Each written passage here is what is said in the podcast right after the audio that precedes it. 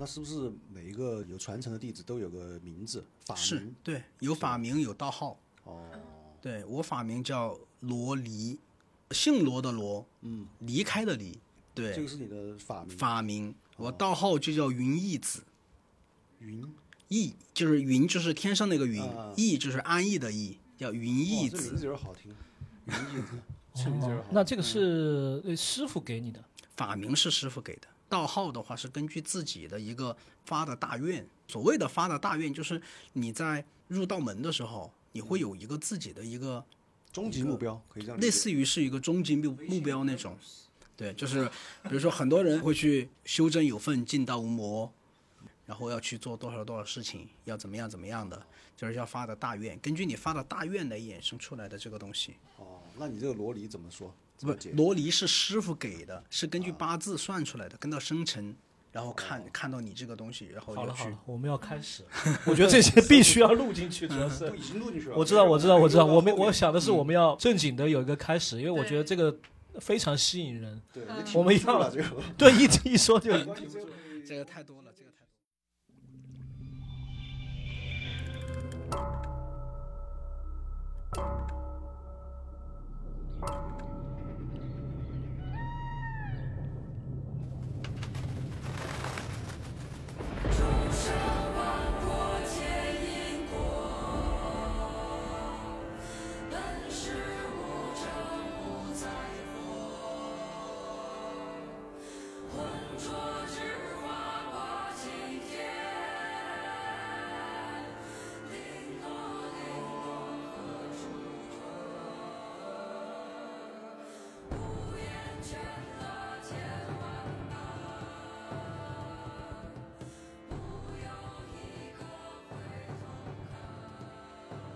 大家好，这里是野地电波，我是 Y。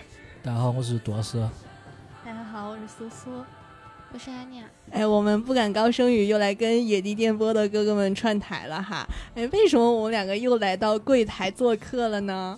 为什么？因为柜台，宁台是目前已经是在玄学圈小有名气的一个电台了，所以说我们也是沾您的光，沾您的光。对，别捧别捧，来之前的时候已经被纠摔得很正过了。痛，就就办的青藤莫谈，办的青藤是这样子的，朋友们。呃，今天呢，我们非常荣幸哈，请到了一位真正的业内的玄学的老师。我们野地电波也讲过嘛，就是关于玄学的内容。然后呢，嗯，杜兰高胜宇他们也讲过一些玄学的内容，嗯，大家都很喜欢。但是上一期我在我们那个上期节目里面就说过嘛，就这个东西呢，其实我们都不懂，都是现学现卖的，就自己网上查点儿资料啊那些。讲了呢，大家那么喜欢，我们有点儿愧疚，还有点儿有点儿好像不至于，我们应该把这做得更好。于是呢，就也是机缘巧合吧，啊，嗯机缘巧合我们就认识了王老师今天这位，然后呢，我们就把真正的行内人士哈，有有传承的正儿八经修行人士，请到这儿来给我们正儿八经的聊一下这个风水也好，玄学也好。嗯，对，这儿非常荣幸，我们就有请老师介绍一下自己嘛。呃，大家好，我是王老师。呃，我是在成都从事风水堪舆命理这一块业务，属于天师道呃玄义弟子，是第六十六代天师道玄义弟子，现在属于修行人吧。希望讲的东西能够对大家有帮助，谢谢。哇，欢迎欢迎，非常荣幸啊，是生辉啊，是今天简直。刚刚大概听了下王老师的这个师承，我觉得就是有种啥子收收费节目的历史和现实碰撞，竟然在对 这个小房间里面有了一个重叠。居然在野地电波嘛，你要这样，我不敢高声语。对对对对对。对，刚刚我们开场之前跟王老师简单聊了一下，都有点收不住口口了哈。王老师这个传承整个历史非常有意思。嗯，呃，但这个我们是希望把它做成一个跟王老师一起嘛，来做成一个关于风水玄学的系列节目。啊，嗯，这个反正我们后面尽量往后做，对对，吧？然后只要大家喜欢听，就一直做下对去。对对，就一定会有付费节目。哦，请王老师还不能空手回去。对对对，那我们今天先这儿第一期呢，我们想呢，先来了，我们是想把我请过来讲点啥子？我们先想了一下，觉得既然大家都在成都，对吧？而且我们是两个成都的电台，对所，以我们肯定先要走成都入手。所以今天我们先先把成都的整体风水格局讲一下嘛。好，喊王老师今天先给成都把个脉嘛。哦，然后这个也是我们其实也是我们的听友最感兴趣的一部分，嗯因为大家都生活在成都，嗯然后成都呢也晓得大家都晓得成都几千年没改过名字嘛，嗯对吧？但它是非常有历史背景的，也非常有传承的。嗯，既然这么一个非常有传承的城，然后遇到我们这个非常有传承的人，我们就大家一起来讲一下这个事情。嗯对，对，接下来就是大家先，王老师先给我们简单介绍一下成都的那个嘛，整体风水的话这一块。嗯，好，呃，成都其实大家可能没有去关注过成都的一个地势，可能也只有呃我们那些从业人员会去关注成都地势。嗯，大家在手机上可以打开地图软件，然好，后现在大家都打开哈。大家打开手机地图然后可以把地图缩小，然后缩小到只看到成都这个地方，甚至说更小一些。大家可以看到成在成都以北面儿以南北为线，然后左边属于龙门山脉，右边是龙泉山脉，嗯成都在中心。哦，嗯然后这种风水格局在风水里面，这种大风水格局叫双龙戏珠。双龙戏珠，哎，对，这种成都其实就是中间的那一个明珠。包起来的。对，它就是包起来的。双龙戏珠在风水里面其实是一个很好的格局，但是为啥子成都前几年，包括在九几年、八几年、七几年建国之后，其实成都的发展并不好？嗯，其实这个是和整个一个地运有很大的关系。哦，就是所谓的地运的话，我们讲的其实大多数的朋友其实在网上可能都刷到过关于三元九运这么一个说法。三元九运，三元九运，是哪三哪几个字？三元。三元九运，元就是一元两元的元元就是运运气的运，OK，就三元九运。这三元九运就分为上元、中元、下元，然后一二三四五六七八九。成都为什么？你看，在零几年的时候，实际上成都在过渡那一段期间开始就走上坡路。成都真正开始腾飞的时候，实际上是从一零年左右开始。这个大家在那个网上都能查得到的。一零年开始，成都开始正式修地走铁了是吧？一二年修地铁，它是有已经有那个启示了。为什么呢？因为哦因为从零四年到二三年，它属于下元的八运，下元八运属于艮运，艮运属土，所以为什么就是房地产业真正高发的井喷式发展的年代，也是在零四年之后。哦，串起来了。对，也是在零四年之后，它是和整个的土运有关系的。那成都在西南，西南为坤位，属土，哦，所以它是地方有了，格局有了，运势有了，它就会腾发。哎，王师，我问一句，那个艮，你说那个艮运，那个艮是哪个艮呢？艮就是八卦里边那个艮，就是一个梁少一个点。哦哦，我晓得，我晓得，对就是艮的右边的那个字。对对你这个狼人，你这个狠人。你刚刚说的这一套是根据啥子算出来是八？是易经的嘞？啊呃嗯，它它不是，实际上三元九运是一个通俗认知，觉得这个东西经过很多的实践，哦，它是 OK 的，它是能够和历史上发生的很多事件去对应上的。OK。实际上还有很多的理论，比如说像两元八运，就二元八运，哦然后他就把中间的五就是五运去分到了上下两个四运里边去，它叫二元八运，也有这种说法，就是理论基础。但是三现在来说的话，比较流行一点的基础就是三元九运，三元九运也是经过了很多实践，觉得三元九运和历史上的很多的事件是能够对应起来的。哦，要不然你土运、金运、水运，它都有相对应的事件，然后大家才逐渐的去认同三元九阴这种说法。是不是有点像那种呃推背图推到哪儿哪儿哪儿，就是那个那有点像那个意思，呃，对。就是它是已经有人总结出来了。对，它是相当于说就是前辈嘛，一些风水大师，嗯。然后他们去通过一些测算，这个测算的话就不仅限于风水上面，可能就涉及到观星学，嗯，可能就涉及到一些其他的，就是很高深的东西，然后推测出来有这个东西，OK。它是有有一种说法在里边。那我想问一下王老师，就是那个二龙戏珠，这个是有没有好坏呢？这个东西是好的还是不好的呢？其实从那个上面来说，呃，格局它没有绝对的好好坏之分。对，它没得绝对的好坏。嗯然后我说一个简单点，就是就是成都格局算好嘛。嗯，目前来看，目前来看嘛。那我们从古代来看，从古到现在，成都都算是天府之国嘛，嗯，少对战乱嘛。对它总有一定的原因在里面。就风水学里面来说，就不存在说一个平地它有风水，就没得。风水一定是讲山讲水的，哦，有山有水，哦。这个才才叫风水。哦，就是他是看的不是说山和水的本质，他看的是气，就是风水实际上叫叫什么？叫气乘风则聚，借水则止。他要的是那个气，等于说山和水其实是个容器，它相当于是一个导气，还不是容器，就是它会把气聚拢或者散开。你要有山，气就不能走，它就会把气聚拢，但是它又不会停止。嗯但是有水呢，气就到水边就被水吸收下去了。嗯它可能那个气到这个地方就停了，嗯它是这个样子的。哎，那我再问一个问题啊，王老师，就是因为我不是成都人，那我们家乡是有一条江的，我就觉得这个有一条水是很好的一个地方。嗯，重庆有嘉陵江，上海有黄浦江之类的，成都这个地方没有一个大的江，它会不会稍微就差了点东西呢？呃，它是这个样子的。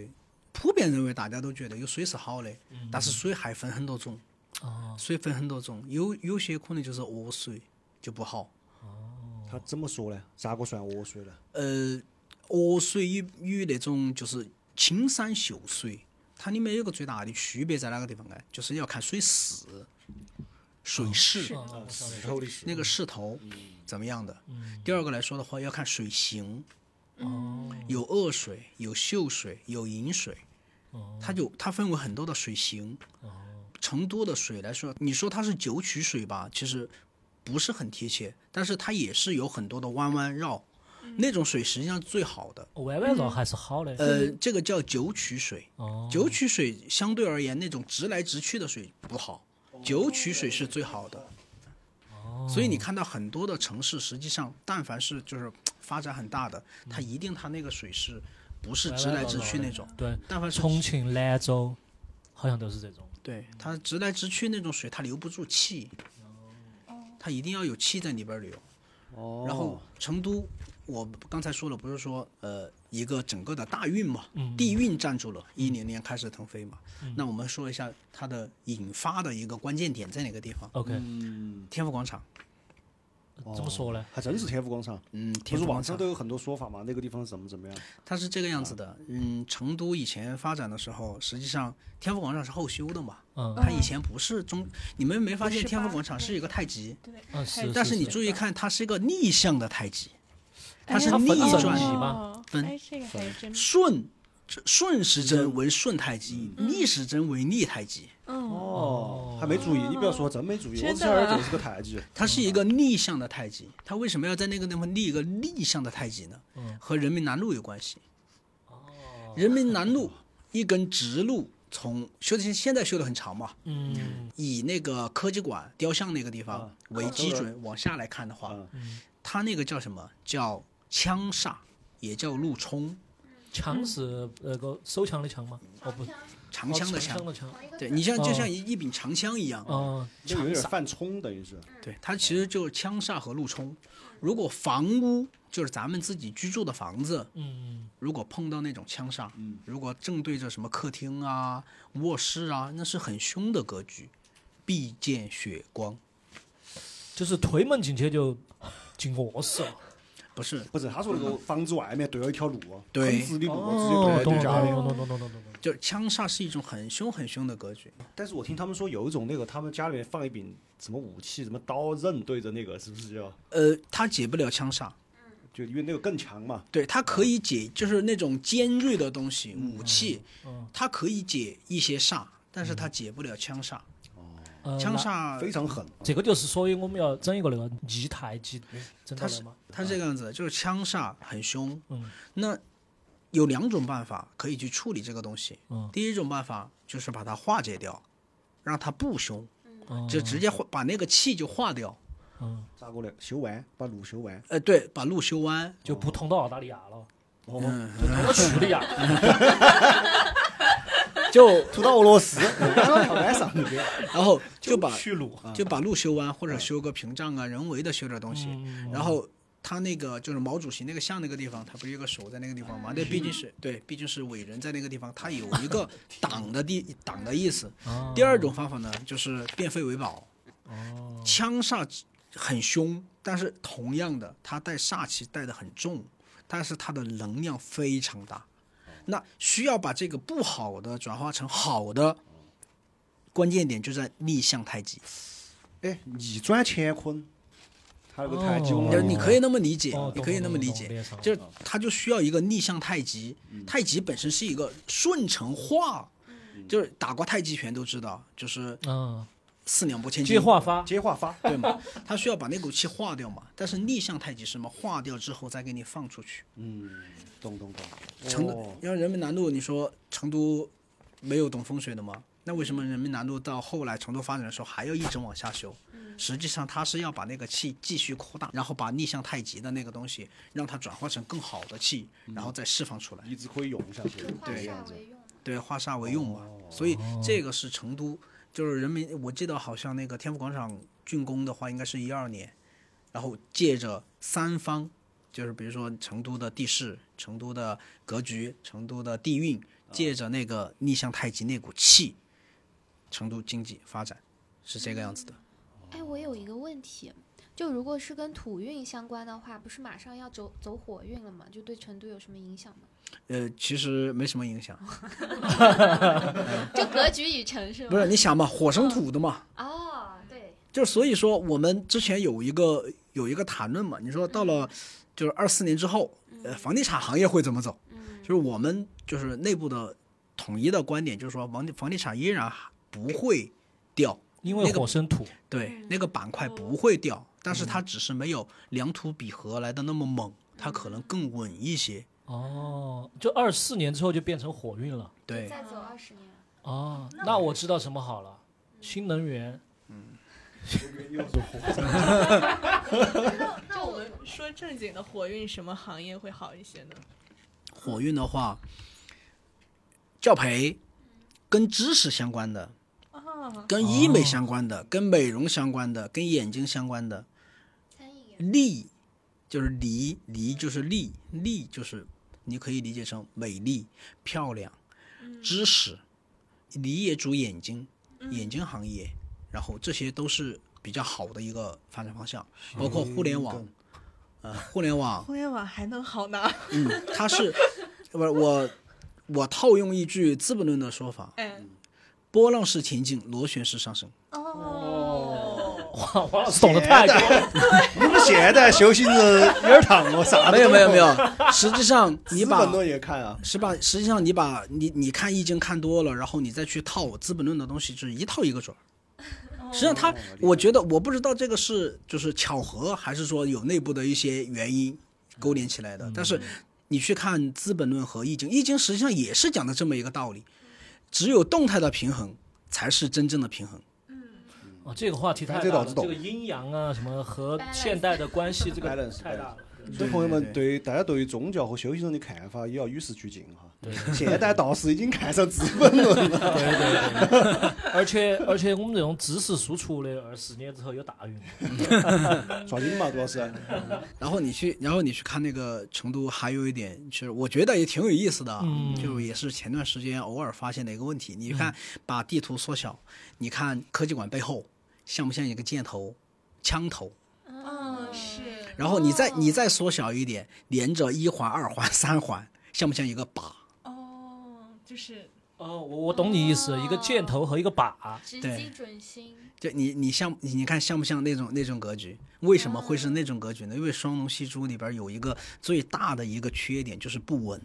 嗯，哦，两个龙在争。对，它不稳，要让它稳下来，就是给了他一个标识。对造了那么一个一杆枪，然后一个靶点定在那个地方。哇，太有意思了。那王老师这两年南门风头那么劲，这个风水上有没有说法呢？呃，它是那个样子哈，南门上第一个是因为借助到天那个人民南路那股气，哦，它顺下去了。借助到人民南路那股气，第一个，你有没有看到北门上从人民南路往后，它就没得那股气了。嗯然后因为所以所以天府广场背后那头实际上发展是不好的。后子门那边，哎，对，后子门那边，实际上它发展是不好的。然后往后走的话，它后面还有山，它不在一个正面，导致的结果就是所有的气，这当然跟到成都市政府的规划也是有关系的。嗯，因为成都市政府真正从土运开始，因为你想到北门儿就属水运，水运至少你要到好久，只要到一运你才属水，才有发展，它不可能等到二十年，等到四十年之后才去发展，嗯它肯定要就近，嗯就近的话，它就往南门儿发展，接运。哦会会会。那成都这个大的，反正把我们心里面的疑惑解了一下，啊，就成都的这个气运啊这些。但我们今天还有呢，就是大家最感兴趣的，我们今天专业人士到这儿，我们就把那个摇啊该辟的辟一下，该讲的讲一下，成都几大知名地点的风水到底是好是坏？哦，我们按照那个区域走啊。按区域走嘛。可以我先问一个，上盘我跟王老师摆龙门阵的时候摆到一个地方哈，王老师说这个地方比较神奇，就是那个来福寺。呃，来福士那个地方实际上不同于其他商场的风水步伐，就我从风水那块角度讲哈，专业知识讲，哎，不同于其他地方风水步伐，是因为其他地方的风水步伐是以形意为主，嗯，就是形意，嗯，就是它的形意拳的那个形。对，它是主要是取形，嗯，然后配合着理气，然后来做旺局。嗯但来福士那个地方是化煞为用，嗯，它那个煞是那个地方的煞，还是你说它那个空间布局的煞呢？它取的煞就是取的人民南路那个路口的煞气。哦，就是十，但凡但凡十字路口必生煞气，哦这个是这个是跑不掉的。为什么？啊，为啥子呢？这个是因为你十字路口的你的气是最乱的，哦，哦懂吗？就是我们讲气，气是最乱的，因为你左右也在走，前后也在走，你那个气是不稳定的，那必生煞气。大家可以去看一下啊，那个所有的商场在面对着十字路口那一面的话，很少有商场会开门，都是在侧面开门，它不会在十字路口那面开门。哦，不能直接开，哎，对，而且对，而且你去看十字路口，但凡是那种大的商场对到十字路口儿，必然有东西去化解十字路口的气。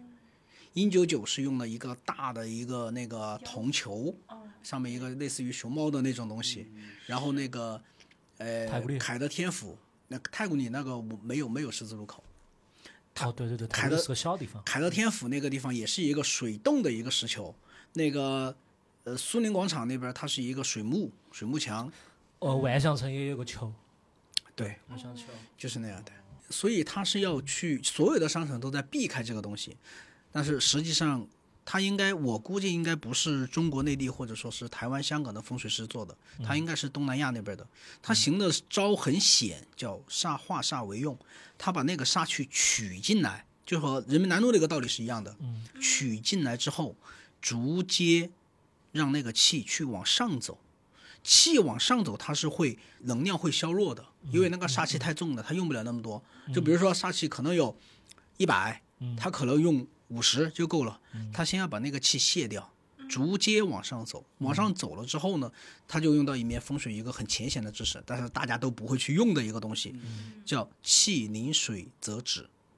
哦，所以上面有很多水，对，你看来福士上面有很哦我布的很多的水，现在王老师讲的时候，我想想到来福士那个布局了，因为从那个路口上，它是往上走的。它就是对着它有一对对个对对对楼梯，对嗯，然后上去又是一滩水，对对对哦旁边还有一个往下流的水，对对对对。关键是它里面它也是那个啥子瞿塘峡、巫峡，哦，但是它那个里面也三个名字是水的那个，它是三个管吧。它是它是这个样子的，它一共有三个中庭，三个中庭呢上面都有水，它那个煞气一路向上之后呢，倒水就止住了，止住了，它不是消失了，它被水融了，哦，类似于，然后融了之后，你没发现它那个水下面就全是一个通道直接往下的，它要把气引下去，引下去，它底下就是一个通道，但是它那个类似于什么瀑布水。就瀑布水的话，如果你底下承接不住的话，你很可能就水淹金山那种感觉。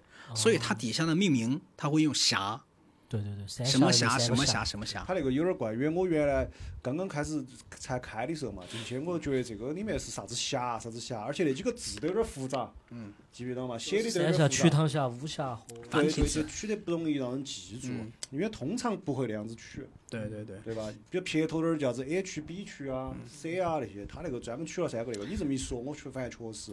他其实就是在收水汽，对，而且它相当于把那个名字一取，建筑联用，相当于它那个地方就是一个一个池子哦，。一个池子，对一个一个那种峡一样那种感觉，对对对对对对对对对而且来福士集团其实就是新加坡的嘛。凯德的，啊，对对对所以对对，说你像你那个意思，就是说从流派和做事情的风格上，对是看得出来他是哪个门派或者哪个地方的风水师。对对对，这个实际上是对我们内行人来说哈，我们是很容易能够看出来的，因为商场和商场也好，住宅也好，所有内地的风水师，甚至说香港、台湾的我们接触过的一些风水师，我们在聊天儿的时候，里面其实都有一个统一的一个标准是啥子？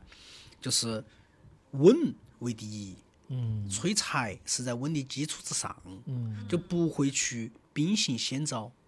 秉性先招，你做得好就做得好，做不好的话，可可能那个商场就废一损掉了，百损。对，可能就废掉了。嗯，懂你那个其实有点儿就是我们这边儿比较被动，或者说用防守的方式。嗯，他那个有点主动求稳，我们是属于求稳。嗯哦，对，求稳啊。主要是我们是在先不出事，嗯再说去挣钱的事。如果想一下，他那种很容易造成哪种情况呢？就是来福士可能，如果那个局布的不好，嗯或者说流年走的不好，很可能来福士就会出一些血光啊，或者那些，那你商场肯定就很不好，开不下去。对，有可能你开工的时候就有这种事情，有可能你开了之后有这种事情，反正就是有这种非常重的事。对，这种就是兵行险招。但我们大我们在布局的时候，其实内地的风水师是不会用这种办法的，所以一看就晓得是东南亚的。OK OK，东南亚那边也有风水，哎呀，多但是我。想问个问题啊，它的风水主要是我们华人在传承吗？还是现在有老外也开始？呃，老外很信，啊，就我有我有姓是新加坡的，然后马来西亚的，非常信。嗯他们为啥子会信？是因为应验，嗯嗯嗯。灵验。对，应验。而且你看香港那些人就是最行的，对那台湾那些老板儿都是要不是要先算吗？香港那个地方要是摆起这个风水，那不是东西更多？香港中环之类的对对对。然后我们就顺道再说另外一个商场哇，嗯，太古里有没有啥子说法呢？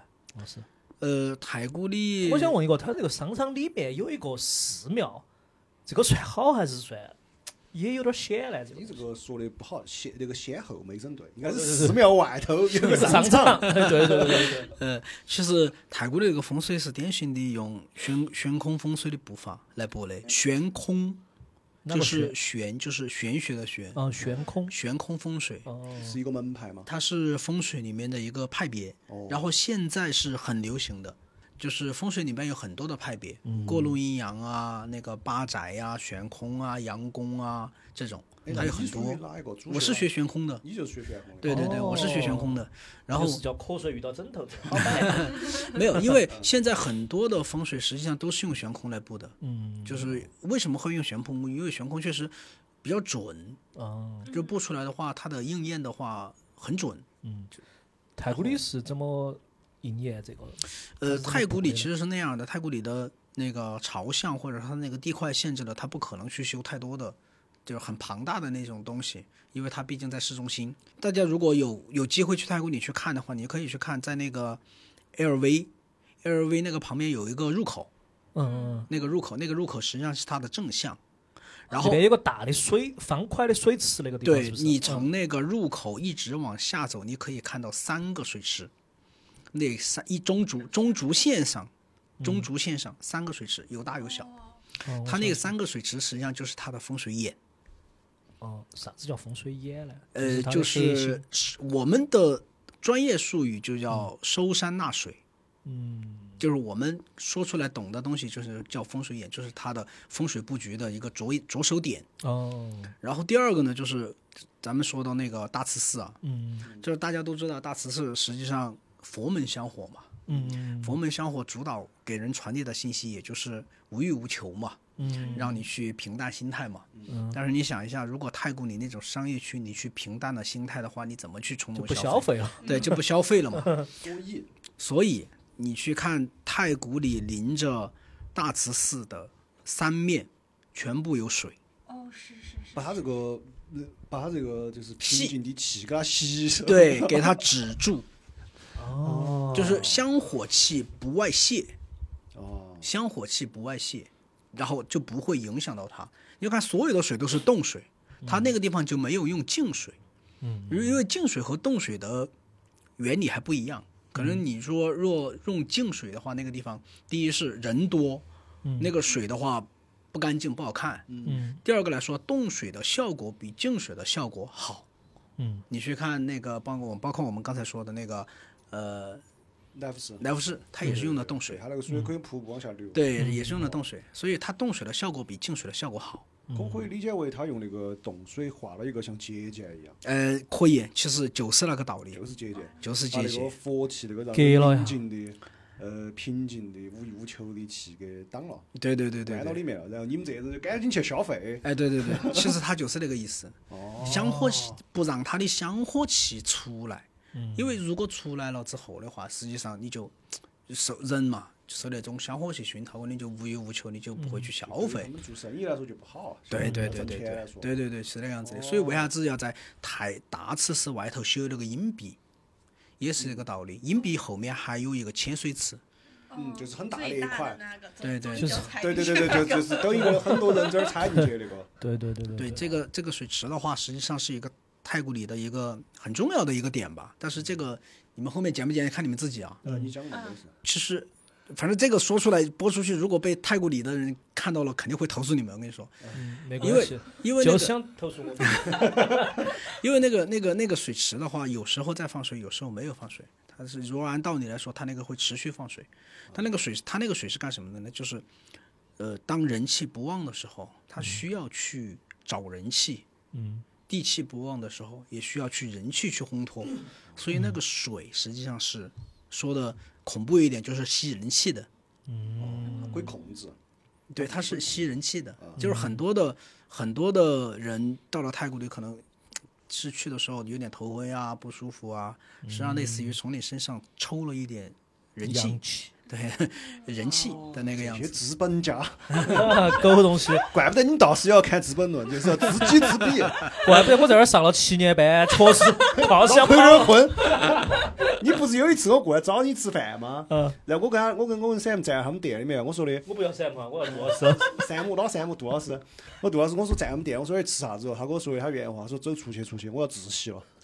是说我记得很清楚，我上班人都要他自习真的，他我真的要有没得？主要是上班的锅。对对对对一秒钟都不想待他们店里面了。对对对，我等于说还是有点儿这些商人确实想了点办法。对，哎但是我之前是看过一个说法，说是你觉得自己就比较精神不好的时候要去商场逛，说商场人气旺，就人气多嘛补？啊不是，商场商场是让你掏钱的，啊！没有没有没有说人气旺与不旺这种说法，就是人气再旺的话，跟你也没关系，因为你不会去吸收那个东西。那就还是要去大自然是吗？就如果觉得自己能量不足的话，呃，如果你能量不足的话，很简单一个道理，吸吸去吸收阳气。嗯就什么叫吸收阳气呢？呃，我们常用的方法是站桩或者打坐，嗯但普通人的话，可能你你做不到，因为站桩和打桩如果没有方法的话，你很可能就走差了。那那你有什么方法呢？一是晒太阳，第二就是光合作用。平静自己的心态，嗯，一定因为这个是前提，就是你要让运也好，转好，转运也好，或者说人气你自己状态不好的时候，平静自己的心态一定是一个很重要的作用。完了之后的话，我会推荐人去读经书，哦，抄经。呃，抄也可以，读也可以，嗯但是在佛教里边有一本经书不要去碰，叫《地藏的什么本愿经》还是什么经啊？嗯那个是超度亡灵的。哦，就道教亡灵接引是太乙天尊，佛教的亡灵接引是地藏王菩萨，哦所以这两个神仙就有关的经，你就不要去看。那王老师正好推荐两本经书噻。哦你们道教的可以推荐噻。呃，道教的经典的话，我推荐大家就是，如果自己心不能平静下来，两本经书，《清净经》，还有就是《道德经》。如果你能够平静下来，对这个东西感兴趣，想去给自己修福报，我推荐《三观经》和《北斗经》。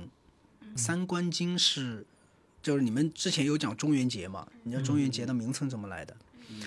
上元就是上元节有正月十五上元节，是天官天官诞辰；中元节地官诞辰；十月十五的叫水官诞辰，叫下元节。哦，所以才会有这么一个中元节的名称。以前在唐朝的时候，上元节，上元节是一个呃很隆重的一个节日，是是是，就就上正月十五，就是三官诞辰那个时候，三官是上元赐福，中元赦罪，水就是下元解厄，所以我推荐如果有想去能沉下心去读这个东西的，就推荐去读一读《三观经》《北斗经》。北斗是什么意思呢？就是中国从从古至今吧，实际上是有一个拜斗的一个风俗，拜的就是北斗。北斗是北斗可解一切恶，哇，这么厉害！对，就是包括北斗七星那个北斗。对，北斗七星。嗯，北斗经里边你读长了，我是有亲身体验，嗯，就是运气不好的时候，或者说心态不好的时候，你去读读北斗经，读长了之后就转过来了。这个地方不插两个广告，简直。啥子广告？小黄书。直接上直链接上个小 小黄车，这个。小黄车上链接上一本那个经书，上链接了，哎，简直啊！然后，然后中国其实，呃，在古代的时候，其实北斗七星的崇拜是古代就有嘛，一直就有。然后道教是，呃，北斗，那个叫叫北斗星君，嗯，所以它实际上我们做的很多的转运的一些东西，叔叔已经加入 加入购物车了，我有？一段时间就是这种心情平静不下来，然后看什么都烦，然后确实是抄了一段时间心经，然后就好了一些。是就叫北斗经嘛，不要买错了，朋友们。啊北斗经就北斗经，不要买成那个 GPS 哦，买成那个北斗说明书出来，北斗卫星说明书。北斗经、三观经其实都可以，配合着早课、晚课、北斗三观，其实就是呃道教入门的四部经。OK，嗯，好嘞。那个《道德经》这个，比如说有没有看它有没有啥子讲究呢？没得啥子，只要你看就行了。道德经不得啥子讲究，哦，因为我老是在上厕所的时候看。道德经没有什么讲究，但是你去看《清净经》，或者说看《道德经》，或者看这两本经的时候，实际上就是当你不平静的时候，当你自己很 down 的时候，你看的是里边的很多的道理。嗯，就是你要看它里面讲的一些东西，实际上能够去懂得里面的道理，然后去执行下来，融汇到自己的生活当中，实际上对自己的生活就很有帮助。也是，就哪怕不讲玄学的部分，哎，对对对对对，就光看这些道理，这些它也是有一定的原因的。对对对对对对对。那我们接着说下一个对，地方哇，说回来，说，我要提一个，你提一个。你们刚刚提的都是比较好的地方嘛，做生意地方。我提一个，王老师肯定也晓得，我都看你那个讲过这个事情，那个富力天汇，呃，是不是真的那么邪？首先，是，真的邪。真的写。它是从位置上就写来来来来来来来，写起来，写起来，咋回事？咋回事？他位置上就写那个富力天汇以前就是大家可能不晓得，就是包括老成都可能都不不是很清楚，就是富力天富力天汇以前背后是一个湖，湖湖有水，对，它背后是一个湖，叫莫可池。哦，莫可池，摩可池，哦，莫可池现在修的很大的嘛，说的还挺漂亮的。就是几个字哦。摩科，摩科科，哦，摩科。摩就是摩托车的摩啊，科是一个言字旁一个可，言字旁一个可。OK。莫可池。哦，然后摩可池实际上在在唐朝的时候，包括一直到近代，它一直到民国才完全消失。嗯，然后之前是一个很大的湖，包括大概的位置，现在到什么后之门啊那些，嗯对对对实际上都是一片湖。对，实际上但凡是湖，它必定见阴；哦，就就但凡是水，它必定见阴。嗯，然后这是第一点，它本身它水是沉下去了的。嗯第二个来说的话，富力天汇，也就是说到我们刚才说的一个知识点，枪煞。嗯，富力天汇背后它是用悬那个悬空学、悬空风水学的理论来设计的富丽天会。它在背后的一个气口，就是所谓的它的财门的位置开了一个门，嗯，就是福利天会背后，你可以看到有有两路电梯是可以直接到二楼还是三楼的。它那个电梯先开，后面的路后修，你看就是一条枪煞，直接一条路冲着它那个电梯，而且是正对电梯，直接就上中庭了。哦，那你那他这个你刚说是悬空风水布的局了，就是没布好嘛？嗯，风水它这个东西不是说你风水可以改变一切的，你有很多的机缘巧合。嗯，你纳气纳的不好，你风水局再好没用。他没想到那么细，我觉得。它它不他好多都是后来形成的。哦，或者是后面改变了。对哦后头突然市政修了条路过去，对，他是后头改变的，而且他那个不能说他的那个设计师不专业，但是他那个设计师应该是没有咋个去考虑到后头的市政规划呀，它的一些实际上后面会产生的变化，应该是没考虑到这一块的。它本身它那个地就有问题，嗯然后再加上它的风水局的引气引的不好，引的尽是煞气上去，但是又没把那个煞气卸掉，嗯就导致于妖魔鬼怪、山精野怪就会在那个地方留存。所以那个地方老是有那种灵异的那些。哎，对，就是可大家可以看到，在富力天汇那个临到顺城街那边，嗯嗯，它那个地方开了一个门，嗯，对对对对对对。开了一个电梯，它不是不是正向那个，就角角上。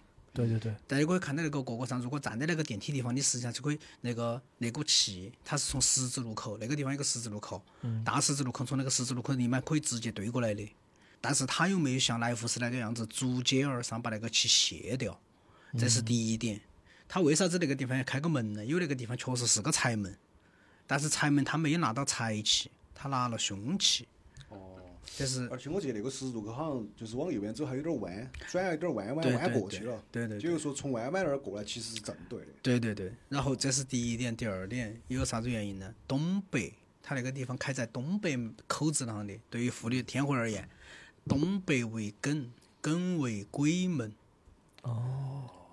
我是说就听很多那个讲富裕天会的标题上就会写个鬼门，鬼门，然后、哦，呃乾，乾为西北，西北为天门，坤为西南，西南为地门，巽为东南，东南为生门，艮为东北，东北为鬼门。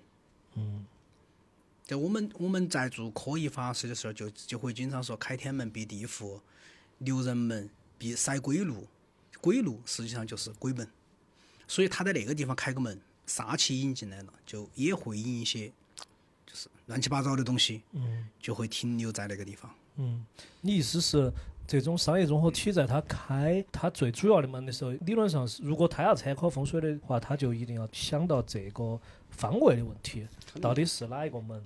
就哦就这个意思嘛。对对对对对门随便开噻对对对，那现在王老师，如果他那个要改变的话，应该做个啥子呢？呃，收费项目，这个肯定收费。我这儿就是留个气口的意思，就是赶紧富力天会留个杜老师电话。上不了你的。呃，其实其实他那个东西要改变不难，不难，但是他很难得动。你首先要把那股气卸掉，就是那个十字路口那个煞气给它卸掉。嗯那你那个十字路口那个煞气咋个卸？一般情况下，你看那个万象城，嗯万象城在临到二环路十字那个十字路口的时候，它是修那个下线广场，啊，对对对，就星巴克那个位置，啊，对对对，对它是把那个气卸掉了。然后它那个地方可以修个下线广场去卸那个气，然后要么就是修一个修一个水幕墙挡到，嗯嗯这是第一个。嗯但所以修一个水幕墙还有一个好处，那个地方本来就是财门，有水有水见财，嗯所以也会一定程度上去旺他的财。第二个来说，把后面这个门封掉，嗯把背后那个他后面那条小路那个门给它封掉，不用那个门，嗯而且用一些其他的一些方式把那股气给它止掉，就不见得一定是用水，因为背后见水就不好。嗯所以但是用其他的方式可以把那股气给它止掉，然后剩下的就是中间它有三组电梯可以直接插上去，但实际上这个就犯了一个风水当中的大忌，叫穿心煞。穿心煞，所以这个地方的电梯也要改。你说简不简单呢？简单，难不难操作呢？很难操不作。细说那个王老师，这嗯个我们等会儿留个王老师联系方式。一天会的人，如果有兴趣联系我，这个业务 哦还是可以做的。其实我刚还想问一个问题，接到来噻。就是同一个地方同一个盘，不管同一个呃风水的位置也好，不同门派的老师，或甚至是同一个门派的老师，但是不同的人，会不会看出来东西不一样？嗯，大方向上来说不会有太大的差异，但是手法上会有差异。就像我说的，同样是布商场风水，呃，你来福士他的手法就跟那其他商场不一样，嗯，就是手法上会不一样。有些老师可能会行先一些，就是像像呃，有一种说法叫什么叫就是风水里面有一种说法叫要想发博三煞。嗯，这种说法是很流行，大概很多很多人都会知道。但是什么叫三煞？那为什么要去搏三煞？三煞实际上实际上是一个年煞、时间煞，每年的三煞位不一样。三煞是很凶的一种煞，但如果你不到山穷水尽的话，不要去搞那个。我的观点就是这样，就是你何必去冒那个险，去做那个东西？王老师是比较求稳的，或者说我们中国大陆的都还是比较求稳对，比较求稳的对，因为钱是身外物，命重要。嗯，对对对对对，然后转换成同一个道理，就是可能看出来的东西大家都一样，但是解题思路不一样。解题思路不一样，然后布的用的手法也会不一样，布的东西也不一样。还有衍生出来一个问题，他这个风水师啊，去布局啊或者啥子，你刚刚说求稳求那个嘛，嗯。我想除了是对，比如说甲方有一些影响，对风水师本人嗯。会不会有啥子影响？呃，毁有音响，音响在哪个方面呢？我前段时间出了一趟差，到那个广安那边嗯，我嗯到我一个朋友拜托我去看一下他的一个伯父伯母吧的房子。嗯，他房子就是从大概九几年修房子，我修完房子住进去之后，大概就三三个月到半个月半年的时间，开始就家道中落，很不好。就是一直到现在是怎么一个情况？以前家底还算还算殷实吧，做生意的，到现在的情况就是只能打零工，就那种状态。然后他我到那边去看了之后，他就存在一个什么大空王。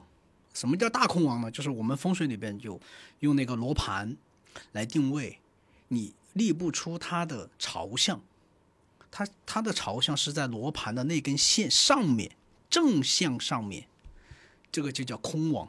打两个字，空空就是天空的空，王王就是死死亡的亡。非常非常不好，这个是吧？碰到了空王，你就直接往坏里断就完了，有多坏可以多坏。然后导致的结果就是什么呢？为什么会出现这种情况呢？按道理说，你说修房子吧，算一个大事儿吧，嗯你说你得找风水师来看那个东西吧。嗯那为什么会出现这种情况呢？是因为他们那一片儿的民间的师傅传承下来都是按那么去看的，所以你说好心办坏事儿，你的风水师是要承担那个承承负的。啥子叫他们那边的风水师都是按那个看的，就是他们那边就没传承，他们那边传承就就要往空往上修啊。他不是往空往上修，实际上他的理论是什么呢？就是他想占两个相，两边都想占，哦，他修到人人上，对，哦，两边都想要，结果是是上，哦，他是两边都想要，两边都想占，结果一边都没一边都没占到，占到。对，就这个样子的。所以说风水师凭良心做事儿，凭专业做事儿，嗯那他那个还有没有救呢？呃，没救，要重新修。重新修。空王是在风水里面是一个，呃，有有一个俗语吧，叫房子做空王，呃，财丢人也亡，死局嘛，死局能说的直观一点，就呃，就死局，没办法解，推要重来。对，只能重修。难怪他那个家道中落速度那么快。啊，只能只能重修，然后干什么都起不来，就这就是风水的影响。哦，但是因为风水师给他弄成这样子，所以那个风水师也要承担。对，他。会承担去这些东西，所以很多民间的一些师傅到晚年的时候，实际上是非常不好的，就子女早亡，然后晚年凄凉那种，很多。这不是说有意识的去做这些事儿，但是你就是不管你是有心的还是无意的，毕竟你种下了这个因，那个果你就要去背。所以说这个都是没得金刚钻，要去揽这个哦你懒要。吃起喝没做对，也自己要遭的，相当于是。嗯，对那又引出来个问题，像你们，像你啊，比如说，嗯，你做了这么多风水的啊这些东西，肯定也种下很多因，对？肯定好的坏的这个它都有。但是我想说，你咋个化解？你们风水其实来说这个没有化解，凭良心做事儿。尽量专业噻。说白了就是，我今天下午还有个客户刚才在找我，嗯。我跟他说是他想让我去帮他家里面去看一下，嗯。但我跟他说是不看，为什么不看？今天要录博客，呃，不是，呃他为什么不看？他是租的房子，他还要他还要住两年时间左右，嗯。然后你花你两年时间，然后你去花个看风水不便宜的，嗯大家不要觉得看风水很便宜，几百块钱能干事儿可以报价，可以报价，可以报嘛，没得事。然后，然后你说花那么多钱，你去看一个风水，然后你住个两年，你又得重新看，你又不是说是大老板做生意的很多钱那种，嗯那你为什么要去做那个事儿？嗯就你宁愿不挣这个钱，你为了他好，呃，对对。然后另外一个说，你你房子不是说出过什么血光啊，非常不好那种的话，那是邪到哪个程度了。对你那个就有必要去看。嗯但是如果不是说因为出现这些事儿，然后你去花那么多钱，短时间的，我觉得没必要。我一直就是这种态度，嗯包括很多人找我去看姻缘啊、算命啊，我从我从来就是一个呃，就是我主打的就是一个就是往外推。嗯就为什么会往外推呢？我觉得你这个东西没必要算，不到那个时候，你花那个冤枉钱没必要。看出来了。良心老就是王啥，子嘛？相当于我们在展览哥说帖子不要钱，那就是了，也不用加微信，为啥子呢？主打体面。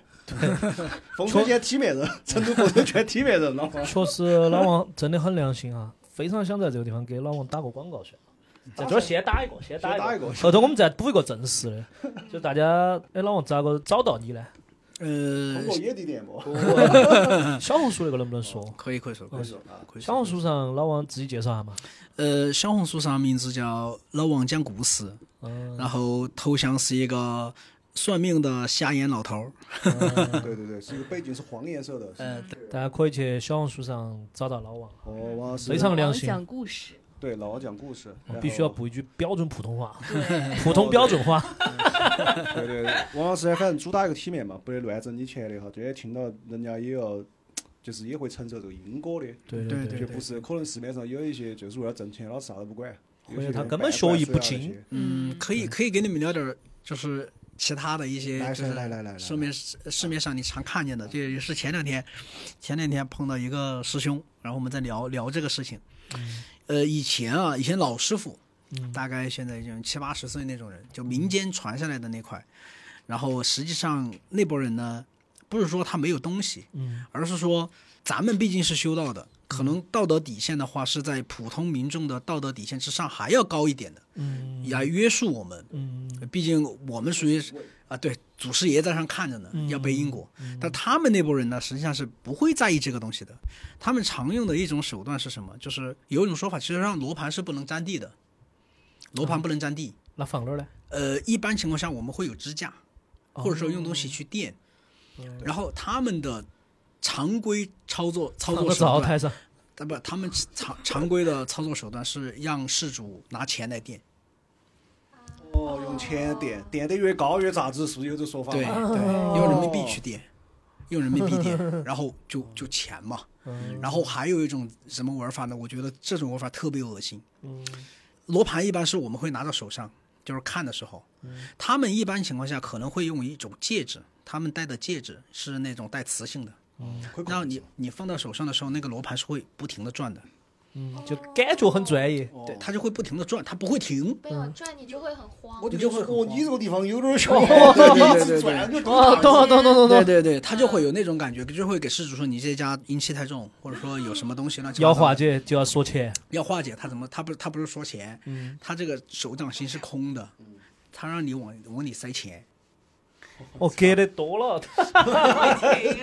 对你你你你拿那个人民币啊往里塞，塞完了之后，你把那个戒指挡住了，它罗盘就不转了。你亲眼看见的这个还是，哦，那人家肯定超信啊啊，。对啊，你亲眼看见的，你塞钱塞钱塞完了之后，把那个罗盘在手上垫起来之后，那个那个戒指带磁性的戒指，然后就不会去影响罗盘的。哇，那个罗钱盘就进去能消灾哦，钱能消灾。哦，太厉害了！他跟你说这个输金嘛，这钱输金，哪哪门个？他他就是这样的，所以以前很他们那波人，实际上你到最后的时候，你去看，没有一个人晚年是过好了的。嗯，断子绝孙啊，晚年凄凉啊，或者说小孩儿死了，老伴儿死了啊，然后自己到晚年的时候也没人没什么人去找他了，很多凄苦。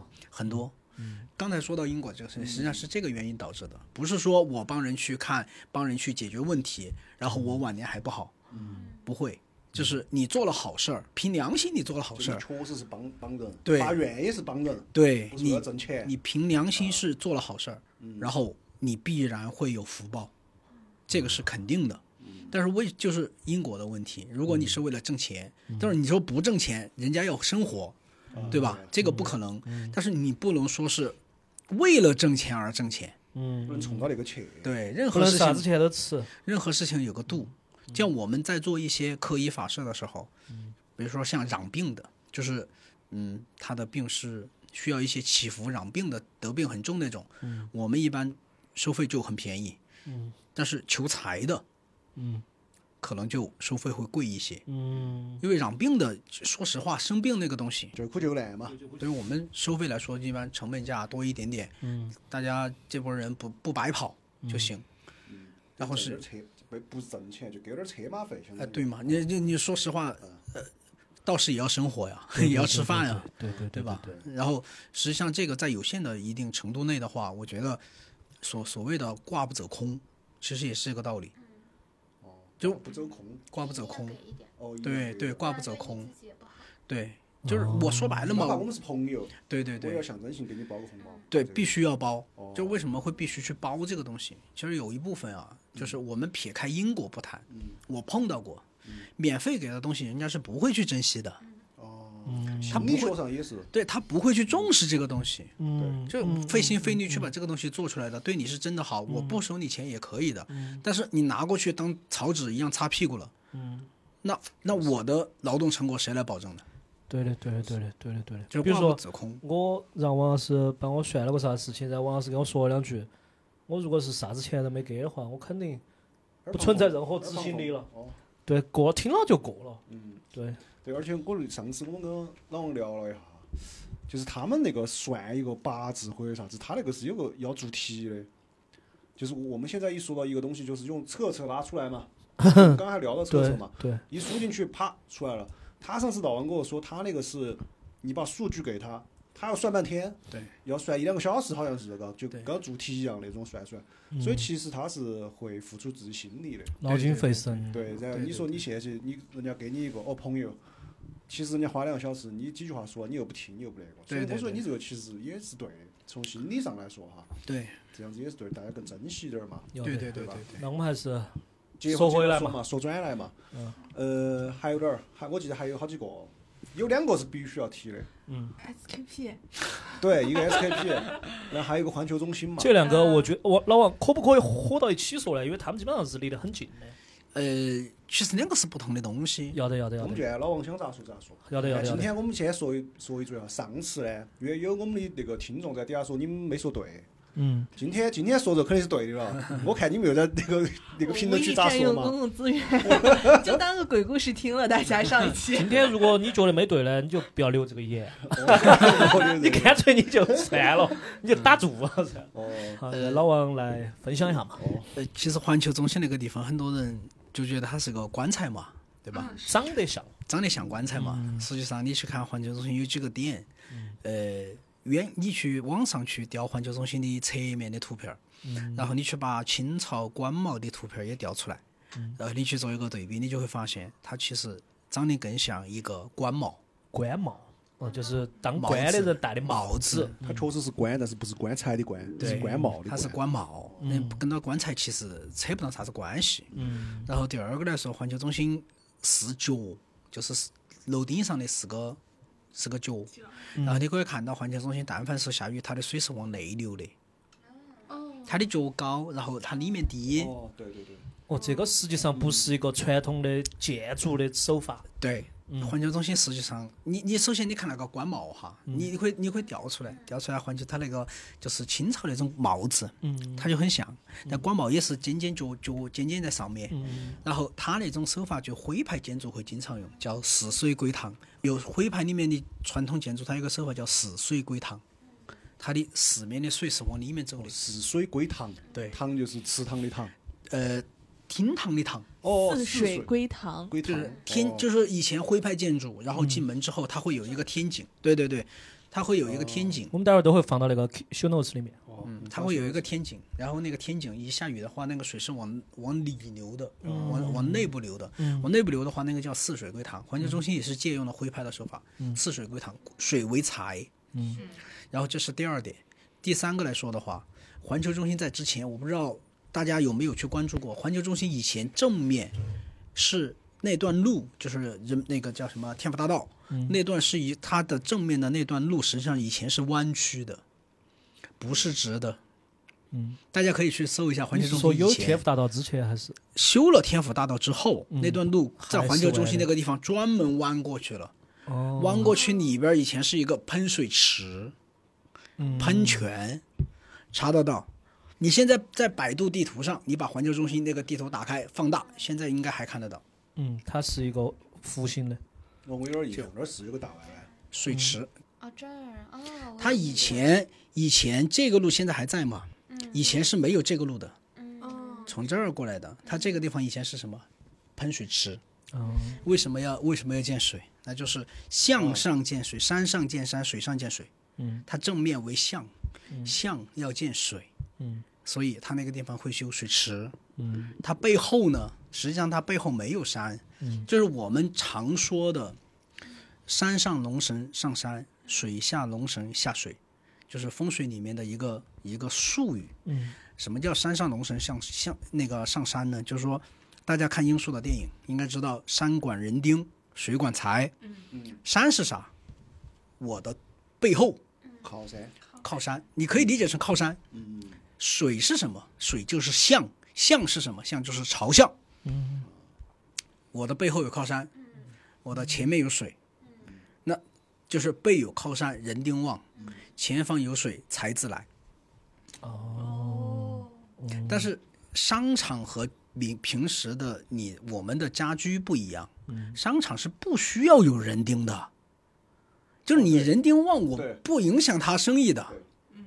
他说的是那个，就是不需要家族这种人丁，对传承的那个人丁，需要有人哦气他需要有财来就可以了所以商很少有商场去布人丁位的，所以你看环球中心背后，它是没有没有没有不不布什么人丁位的，它背后反而是个湖，嗯对吧？嗯，它背后是个湖。实际上，我曾经排过环球中心的盘，两个旺星到了它的背后，所以它背后见水是好的。前方见山呢，前方见山也是前方见水也是好的，它属于布了两个水。环球中心这是第二点，第三点，环球中心就是它为什么现在生意不好？这些这个不细说。呃不能说，嗯没法说。嗯，付费节目，付费节目。付费都不一定贴到。哎，VIP 线下，请到面前来，王老师跟你说。但是说环球中心，你去到那个环境中心，应该是五楼还是六楼？嗯，你去看它的正面，你从正面那个门进去，然后直接坐电梯上五楼、六楼，你可以看到一个很明显的一个风水柱。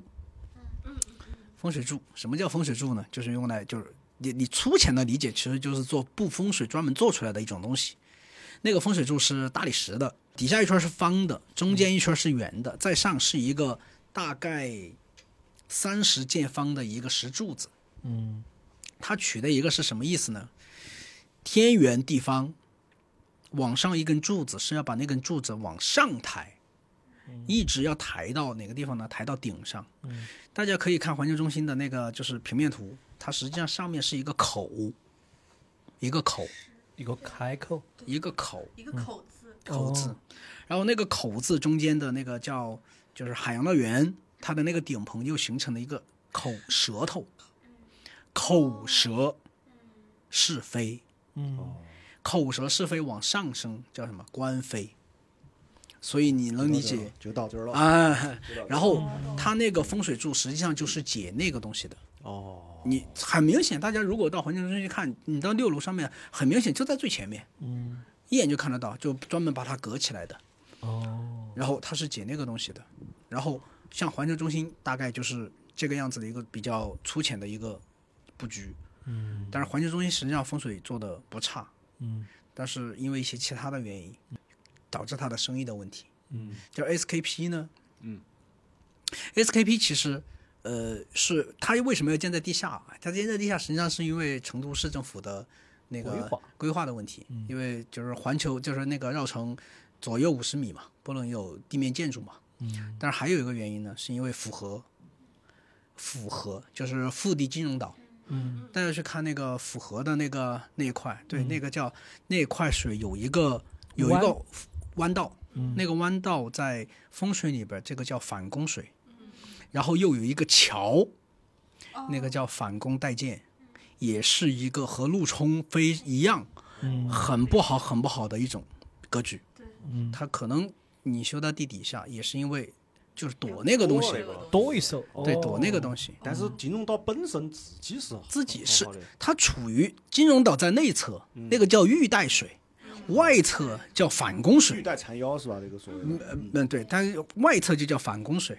哦，然后就是他指向的不好，对，嗯，被他指向不知道的那个就不好，对，但是这整个的整个的地形的话，实际上环球中心那个地形不算太好，但是它你像最感兴趣的是为什么会有六根柱子，SKP 吗？？SKP 为什么会有六根柱子？对那个而 OSKP，而且是黑色的柱子，你你你其实你那么去想啊，那个它是不是在地底下嘛？嗯那地底下是不是要接地气嘛？嗯那你要接地气的话，是不是相当于是什么东西会埋在地底下？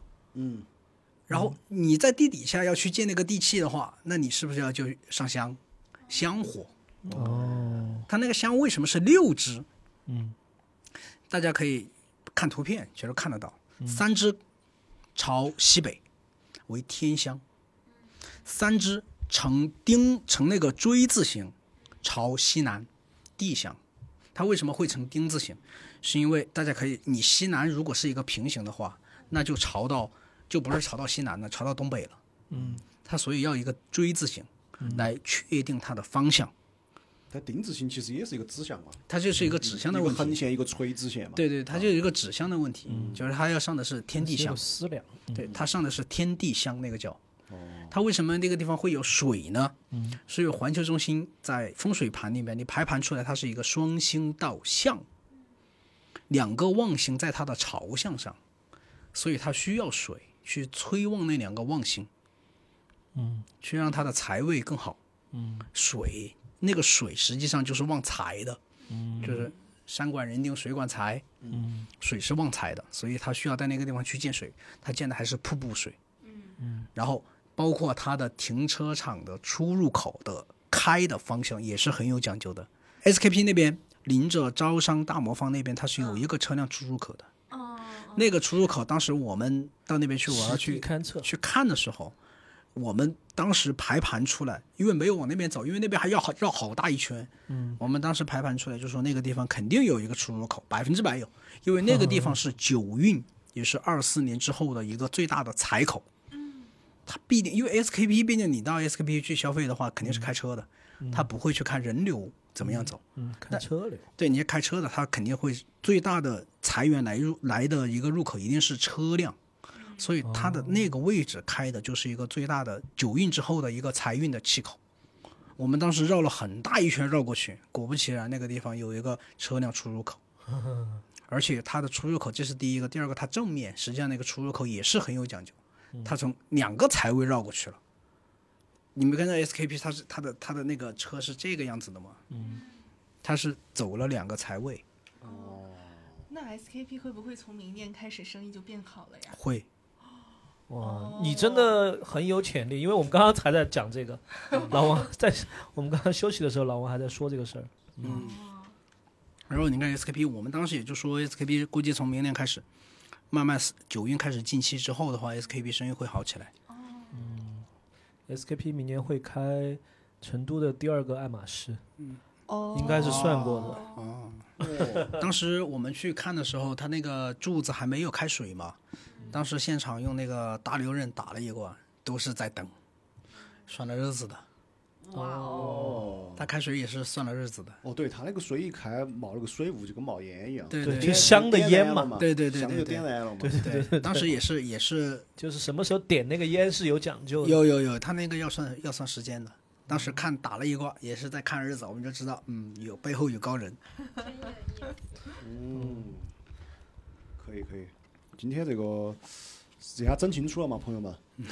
哦，这下之前呢，我们讲的不啥好，现在找专业人士跟你讲，就是很那个哈，就很权威了。但是我建议大家听这一期的时候，一定要打开一个叫高德或者百度地图的一个软件，你才有那个打破了我们的第四面墙嘛。对，你就可以看到，就身临其境的晓得它到底这个地方是咋个布的，甚至你可以在那个 SKP 站到那儿听。